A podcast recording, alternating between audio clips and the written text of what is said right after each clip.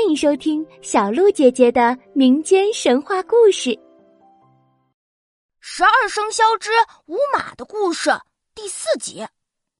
上集故事呀，我们说到这马儿啊，他不服气，凭什么龙也能当上百兽之王啊？所以呢，他就找了个机会闯到龙宫里，想要找龙比试比试。可是啊，当他来到这东海一看，这水晶宫门口大门紧闭，只有两个虾兵看守。马儿呢也不顾虾兵的阻拦，用蹄子猛踹大门，一边踹还一边喊：“哎，龙，快出来！我要和你比试比试。”过了一会儿呢，一个长得像四脚蛇一样的动物就爬了出来，它呢就是龟丞相。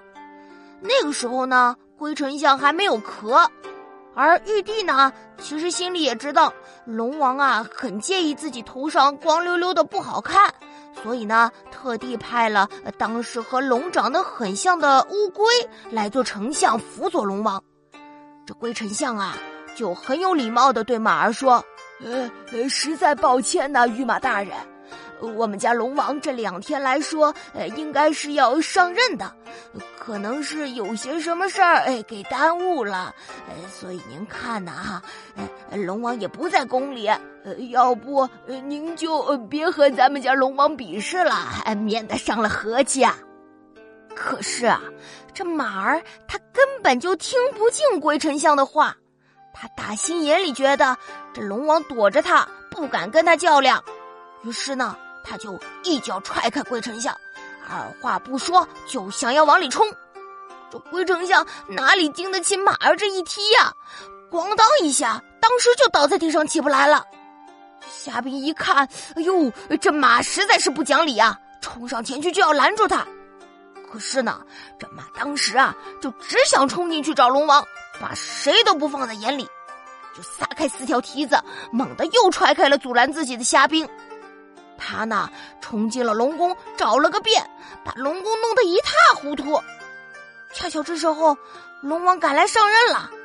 他到了水晶宫门口一看，哎，怎么这大门敞开着，也没有人看守，就觉得很奇怪。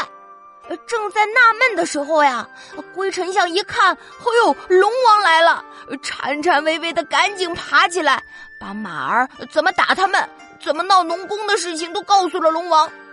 龙王一听啊，气得眼珠子都要瞪出来了。他立马冲进龙宫，恰巧和马儿撞了个照面。还没有等马开口说话，龙王一掌就把马拍打在了地上。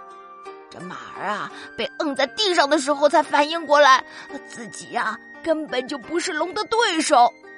马儿看着龙王愤怒的眼神，只好窝在地上，大气也不敢出。接着呢。